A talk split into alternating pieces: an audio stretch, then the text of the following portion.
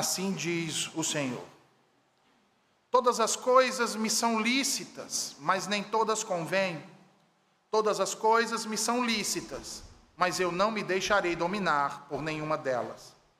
Os alimentos são para o estômago e o estômago para os alimentos, mas Deus destruirá tanto estes como aquele. Porém, o corpo não é para a impureza, mas para o Senhor, e o Senhor para o corpo.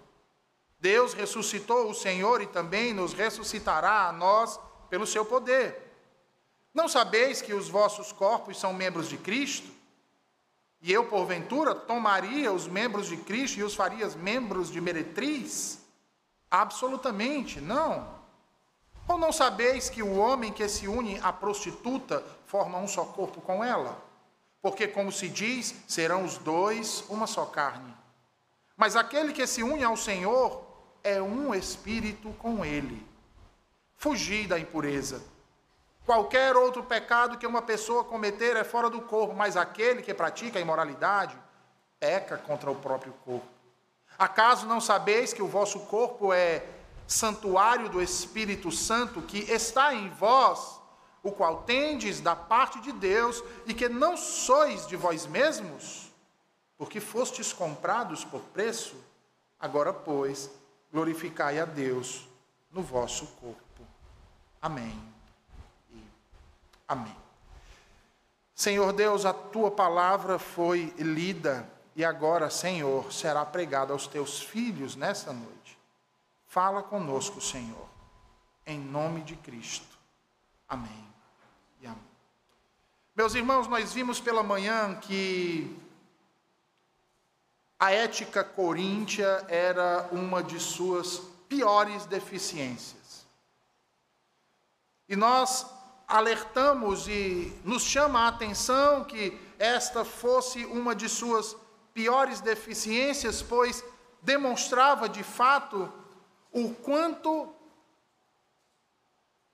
muitos irmãos daquelas, daquelas, daquela igreja eram carnais. Lembrando que carnalidade, no contexto de 1 Coríntios aqui para Paulo, dizia respeito à imaturidade dos mesmos na fé cristã. Portanto, vimos que a imaturidade era fruto de uma mente que ainda estava arraigada às tradições humanas e à sabedoria do mundo. E isso fica muito claro quando alguns entre eles estavam colocando a si mesmos em um estado superior de espiritualidade. Ao passo, meus irmãos, de dizer que a impureza do corpo não afetava a pureza do espírito. E eles diziam isso baseados na lógica de que Deus não estava preocupado em redimir coisas materiais, como por exemplo o corpo humano mas sim coisas espirituais. Notem que esse pensamento é o que subsidiava os relacionamentos impuros, traduzidos na prática nas relações sexuais ilícitas que eram permitidas por eles, como o próprio Paulo denunciou no capítulo 5 e agora o faz também aqui no capítulo de número 6. Logo, para contraditar esse pensamento é que Paulo, utilizando-se de uma proposição que eles mesmos gostavam de utilizar, mostra tanto o erro desse pensamento quanto a importância que tem o corpo para Deus. Dizendo, em primeiro lugar, que o corpo não foi feito para a impureza, ou seja, para a prática da imoralidade sexual. O corpo foi feito para o Senhor. E a prova cabal para isso é que ah, ele será ressurreto. E é assim a segunda parte de sua refutação. O corpo não está destinado à destruição, mas à ressurreição, cuja prova e o testemunho vivo e vívido é a ressurreição corpórea de Cristo, como diz Paulo no versículo de número 14, e você pode muito bem ver aí na Escritura, nas suas mãos, onde ele diz: Deus ressuscitou o Senhor e também ressuscitará a nós pelo seu poder. Observem que o ponto de Paulo no versículo 14 é mostrar justamente a preocupação de Deus com a redenção das coisas materiais, e isso, meus irmãos, inclui o corpo humano. Ora, a ressurreição do corpo é um dos principais temas da teologia paulina e principalmente um dos principais focos da pregação cristã de todos os tempos. Em uma demonstração de seu poder, Deus ressuscitou seu Filho Jesus Cristo corporalmente dentre os mortos. Este foi o próprio testemunho de Jesus quando Lucas descreve aquilo que ele diz aos seus discípulos no capítulo 24 e versículo 39. Ele chega depois de ressurreto adiante deles e diz: Vede minhas mãos, vede meus pés, que sou eu mesmo. Toquem-me e vejam, pois um espírito não tem carne e ossos, como vocês veem que eu tenho. Entretanto, trataremos deste assunto pormenorizadamente mais adiante, quando formos expor o capítulo 15 desta carta. Desta forma, então, assim como Jesus ressuscitou corporamente dentre os mortos, nós também seremos ressuscitados. E, meus irmãos, a ressurreição de nossos corpos é uma das principais razões da esperança cristã. Deus redimirá toda a criação. E isso inclui nossa existência corporal, irmãos. E essa realidade, vejam bem, anula toda e qualquer concepção herética de que o corpo não é nada, ou não serve para nada, ou de nada vale em contraposição à superestimação da alma, como se fosse a única coisa que importasse. E esse é o motivo pelo qual Paulo prossegue em sua argumentação, a fim de conduzi-los a um correto entendimento acerca da doutrina do corpo. E note que ele passa a fazer isso por meio de uma série de perguntas retóricas, como nós podemos ver nos versículos seguintes, 15 ao 17. Vejam aí o que diz. Não sabeis que os vossos corpos são membros de Cristo? E eu, porventura, tomaria os membros de Cristo e os faria membros de meretriz? Absolutamente não. Ou não sabeis que o homem que se une à prostituta forma um só corpo com ela? Porque, como se diz, serão os dois uma só carne. Mas aquele que se une ao Senhor é um espírito com ele. Observem que a pergunta que Paulo faz aqui no versículo 15 indica duas coisas. Em primeiro lugar, indica que aquilo que ele passa a falar em seguida à pergunta é algo que seus leitores já deveriam saber. Se não de forma abrangente, pelo menos de uma forma geral, a respeito da sua união com Cristo e as implicações que dela procedem. Em segundo lugar, indica também a aplicação correta da expressão que ele utilizou lá no versículo 13, que nós falamos aqui pela manhã. Que expressão é essa, reverendo? Que o, que o corpo é para o Senhor, como o Senhor é para o corpo. Ou seja, Cristo está tão unido a nós e nós a Ele, que nos tornamos um só corpo com Ele. A isso chamamos de união mística. Essa união, para o puritano Thomas Goodwin, era tanto essencial quanto relacional, e seu alcance não dizia respeito apenas à alma humana, ou não se circunscrevia apenas aos limites da alma humana, mas e além disso, envolvia todo o seu corpo, de modo que, ao se unirem, tornavam-se uma só carne, ou melhor, um só corpo. Goodwin vai dizer que a analogia perfeita para a, a entendermos essa união é a do matrimônio. Onde nós temos a figura de Cristo como marido, como noivo, que toma em seus braços sua noiva e declara a ela, como Adão declarou: osso dos meus ossos, carne da minha carne. É por isso que o apóstolo Paulo, quando escreve aos Efésios no capítulo 5, e traz uma série de uh, exortações acerca da espiritualidade entre marido e mulher. Ele termina o bloco falando exatamente que a relação de marido e mulher é importante porque reflete o mistério de Cristo com a sua igreja e a união entre eles. Isso quer dizer, meus irmãos, que assim como estamos casados com nossos cônjuges e, portanto, unidos a eles, também estamos analogamente unidos a Jesus Cristo, nosso marido celestial, através do seu Espírito que habita em nós. Dessa forma, Pare para pensar no que estava acontecendo nesta igreja.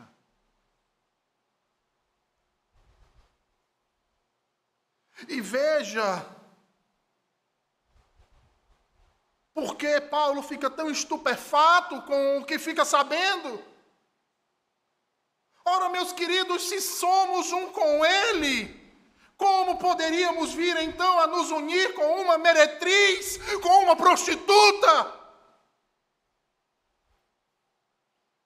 Observem aí que a resposta de Paulo para isso é bastante enfática.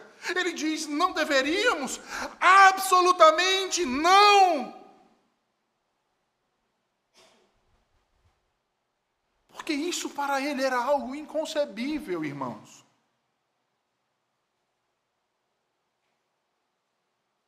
Como poderia nós expormos a Cristo santo, justo, bom, cheio de graça e verdade, como poderíamos expô-lo à impureza, à mácula, à imundícia das relações sexuais ilícitas?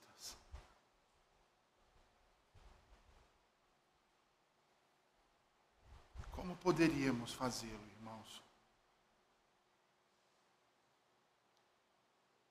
Observe que ele nos dá as devidas razões para isso nos versículos seguintes, quando ele faz alusão exatamente ao texto de Gênesis 2, 23 ao 24, nesses versículos 16 e 17 deste capítulo. Como podemos constatar, veja aí, ele diz: Ou não sabeis que o homem que se une à prostituta forma um só corpo com ela? Porque, como se diz, veja, ele está aludindo ao livro do Gênesis, a criação serão os dois uma só carne. Mas, veja aí a, contra, a, a partícula contrastiva: aquele que se une ao Senhor é um espírito com Ele. Como Paulo indica, uma união sexual com uma prostituta não é estritamente o mesmo que a união de um crente com o Cristo ascendido. Mas Paulo afirma que as relações sexuais entre um crente e uma prostituta criam um vínculo entre duas partes. Vínculo esse que certamente, meus irmãos, transcende um ato incidental como um simples aperto de mão, se torna um ato muito mais grave e muito mais sério do que isso. Ter relações sexuais com alguém, meus queridos, é estar unido a Ele em algum sentido, além do mero contato físico. É isso que nos diz as Escrituras. E isso faz com que tal união fora da aliança seja algo além de extremamente problemático, algo altamente pecaminoso para pessoas com cônjuges. Mais danoso ainda se torna quando o é para aqueles que professam sua fé em Cristo e a Ele se unem.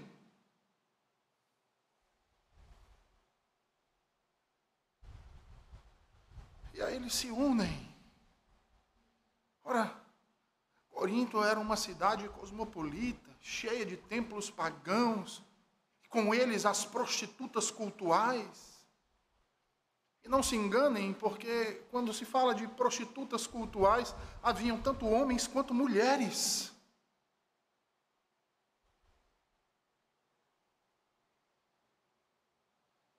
ao se envolverem em relações sexuais com esse tipo de gente. Pensava-se que o patrono estava unido à divindade particular que a prostituta representava. Já parou para pensar nisso? E portanto se estabelecia ali uma ligação entre o sagrado o cristão que estava unido a Cristo, agora fisicamente ligado ao profano,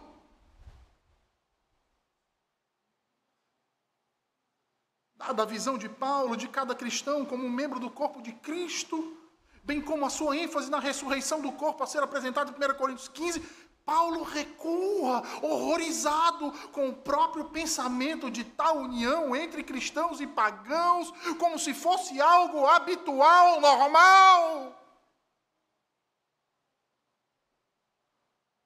Quando a prostituição está diametralmente ligada à adoração e à religião idólatra.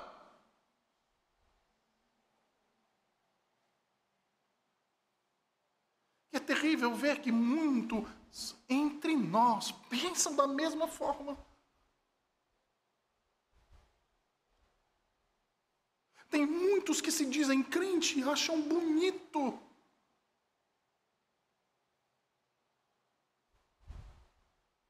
Que seus próprios filhos mantenham relações desse tipo.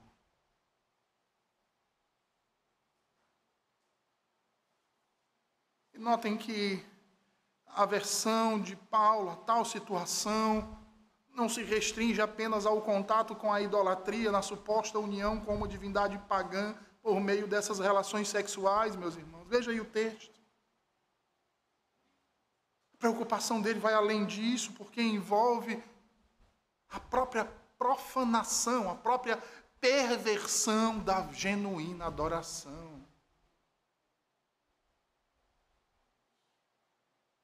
Para Paulo, nem mesmo a substituição de uma relação sexual ilícita, como a fornicação, o adultério ou a homossexualidade, por uma sancionada por Deus, um casamento, por exemplo, livraria um crente de sofrer dano, livraria um crente de sofrer sérias consequências de ordem teológica, de ordem moral, de ordem emocional, que seriam acarretadas por causa de tal união.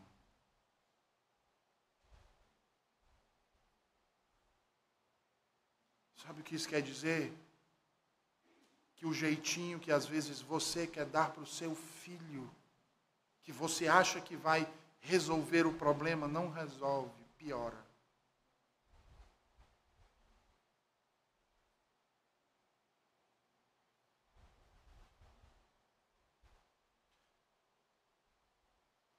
Ah, não, meu filho foi para uma festa, se envolveu com as garotas e uma diz que está grávida dele.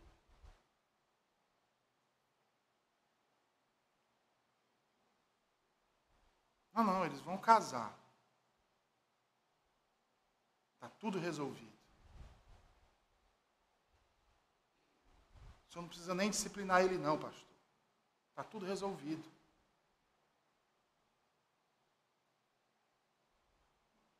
Olha o que Paulo diz. Versículo 18. Fugir da impureza. Você sabe o que, que ele está dizendo? Ele não está mandando você enfrentar. Ele não está mandando você colocar à prova. Ele não está mandando você cutucar com uma vara curta ou longa. Ele está dizendo: fuja da impureza. Fuja. Fuja. Porque tem irmãos e irmãs que gostam de flertar com a impureza.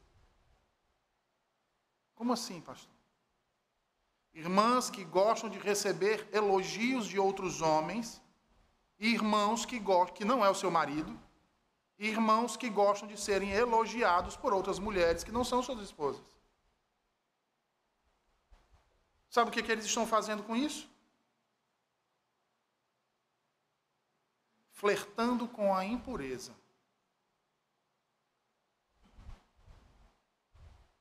Flertando com a impureza.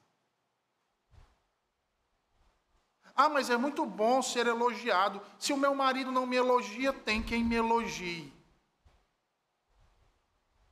Se um homem que é seu marido lhe elogia, com segundas intenções, você, como crente, deveria se sentir ofendida. Porque, em última instância, sabe do que, é que ele está lhe chamando? Prostituta. É disso que ele está lhe chamando. Ou sua prostituta, eu quero manter relações contigo. Do mesmo jeito o homem. Ah, porque a minha mulher não me elogia, a minha mulher, a minha mulher, a minha mulher.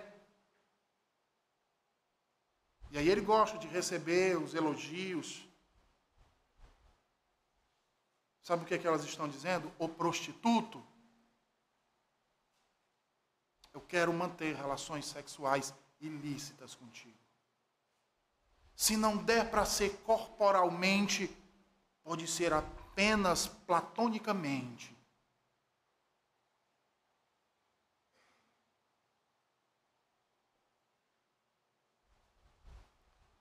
Paulo diz: fugir da impureza.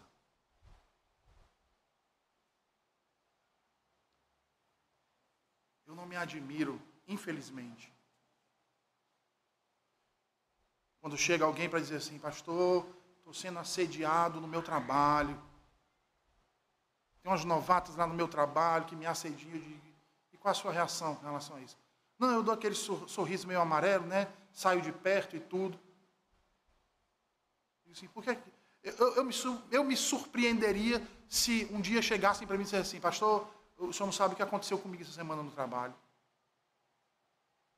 Saí de casa e entrei no elevador, tem uma novata agora trabalhando lá, e ela pegou o mesmo elevador que eu, e ela olhou para mim e disse: Por que, é que está usando esse perfume? Eu acho que eu não vou me segurar antes da porta do elevador abrir. Acho que eu vou te atacar. E o que foi que você fez? Eu disse para ela: Me respeite.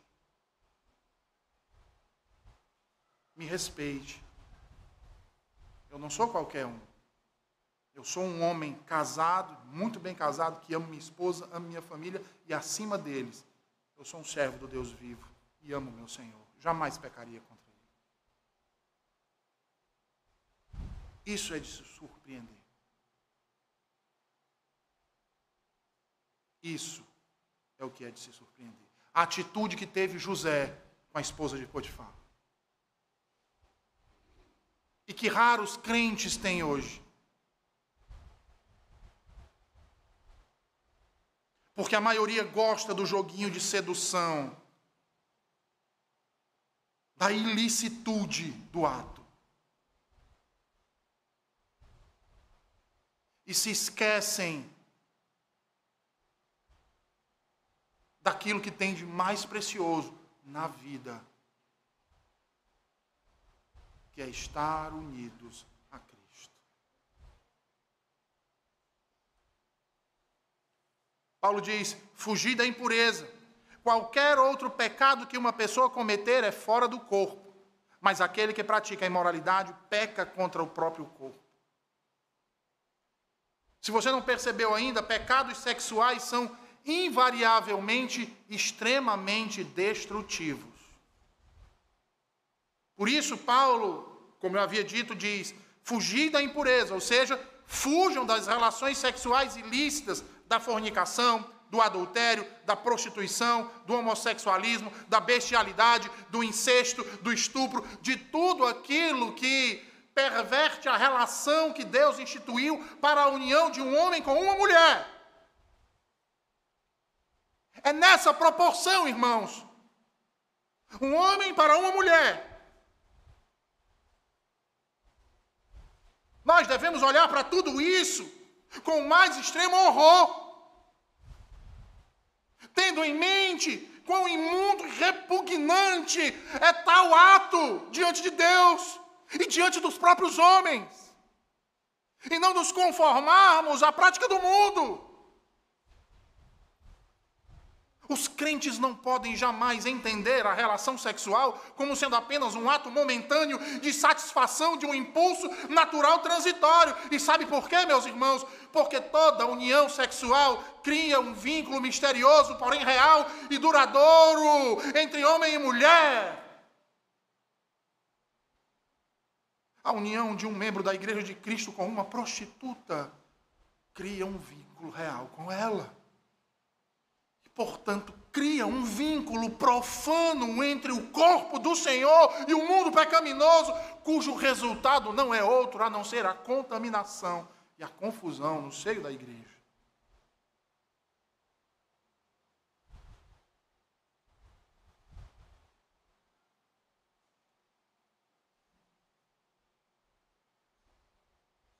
Paulo diz: qualquer outro pecado que uma pessoa cometer é fora do corpo ele quis dizer com isso? Mas aquele que pratica a imoralidade peca contra o próprio corpo. Observe que a comparação que Paulo faz do pecado da imoralidade sexual com todos os demais serve para aflorar o tamanho da desgraça que é esse tipo de pecado. O tamanho do problema que esse pecado causa frente a todos os outros. Ele não está eliminando os outros pecados. Certamente, meus irmãos, o corpo também é maculado pelo roubo, pelo homicídio, pela embriaguez, como nós podemos constatar em outros textos da Escritura.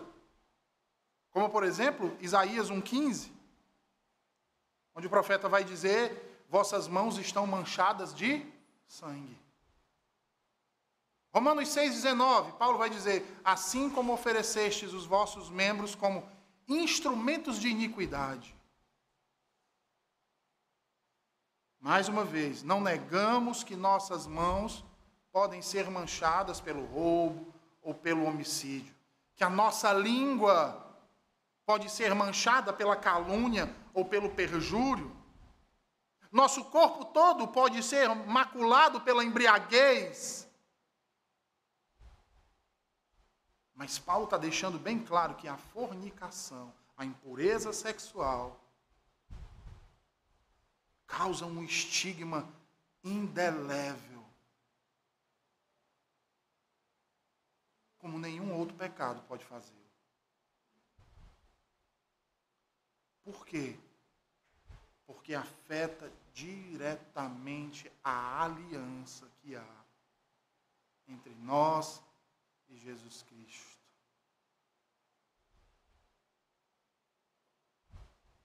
Em concordância com esta comparação, ou em outros termos, no sentido de menos ou mais, disse que outros pecados são fora do corpo, porém não significa dizer que esses pecados não afetam o corpo. Claro que eles afetam. Por isso ele vai dizer nos versículos 19 e 20, vejam aí. Acaso não sabeis que o vosso corpo é santuário do Espírito Santo, que está em vós, o qual tendes da parte de Deus, e que não sois de vós mesmos, porque fostes comprados por preço. Agora, pois, glorificai a Deus no vosso corpo. Mais uma vez, nós temos aqui uma pergunta que Paulo faz aos seus leitores, que pressupõe que eles já deveriam saber qual a resposta.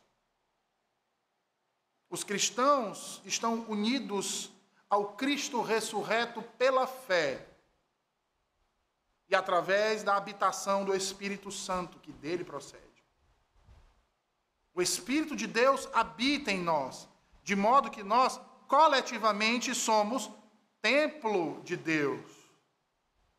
Embora nesse ponto aqui em específico, nesse texto, Paulo fale, Paulo fale de cada cristão individualmente sendo templo e morada do Espírito Santo. E isso diz respeito àquilo que somos em Cristo. A habitação do Espírito Santo. E por sermos habitados pelo Espírito Santo, entenda isso. Não pertencemos mais a nós mesmos. Como assim, pastor? É. A prova disso é que nós fomos comprados por um preço. Um preço de sangue não de qualquer sangue. O sangue do unigênito de Deus. O sangue de Jesus Cristo, derramado na cruz do Calvário em favor de muitos. De modo ao nos comprar com o seu sangue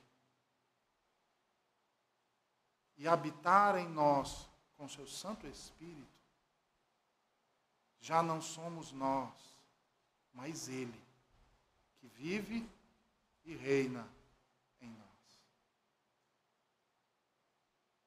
É interessante porque a gente vê tanto crente dizendo, né, meu corpo, minhas regras.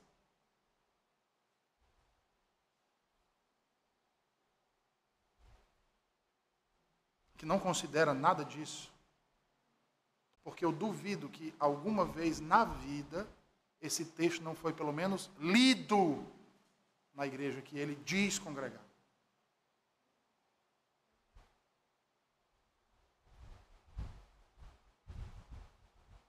Portanto,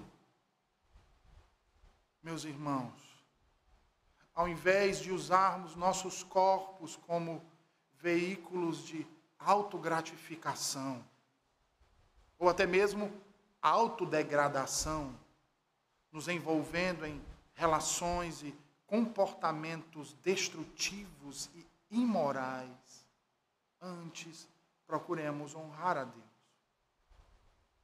E façamos isso não apenas com a nossa mente, mas propriamente com o nosso corpo, procurando viver em modéstia, em castidade e fé três categorias clássicas da ética cristã. Quantos jovens não se sentem constrangidos em dizer para alguém da sua idade que não é crente que é virgem?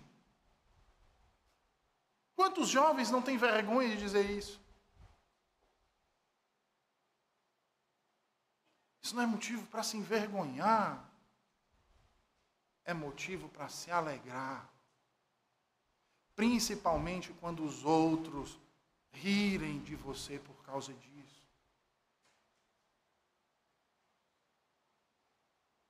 Principalmente quando quiserem fazer disso, dessa virtude,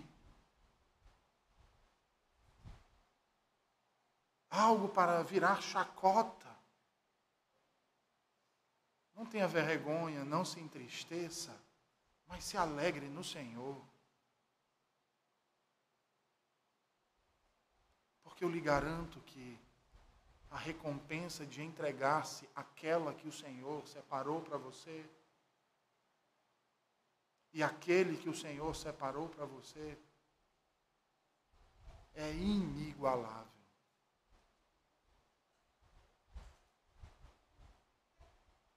Lembrem-se, irmãos, Cristo derramou seu sangue para nos redimir daquilo que nos destrói.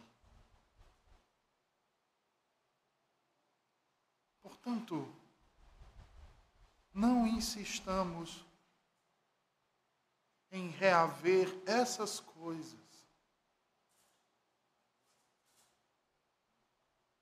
Coisas que nos conduzem à ruína e à destruição. Porque é através destas coisas, irmãos, que nós podemos ver quão profundamente o pecado é inerente à nossa natureza caída. E nos mostra também o porquê devemos sempre estar vigilantes. Para que não venhamos a cair. Porque muitos têm caído, irmãos.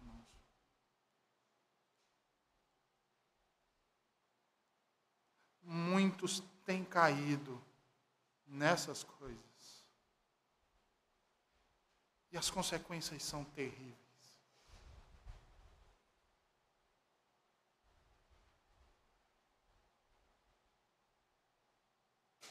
Infelizmente, eu pude ver uma família ser destruída por conta dessas coisas. Uma família a qual eu tinha um grande afeto. E que hoje está completamente devastada por conta de relação sexual ilícita do marido.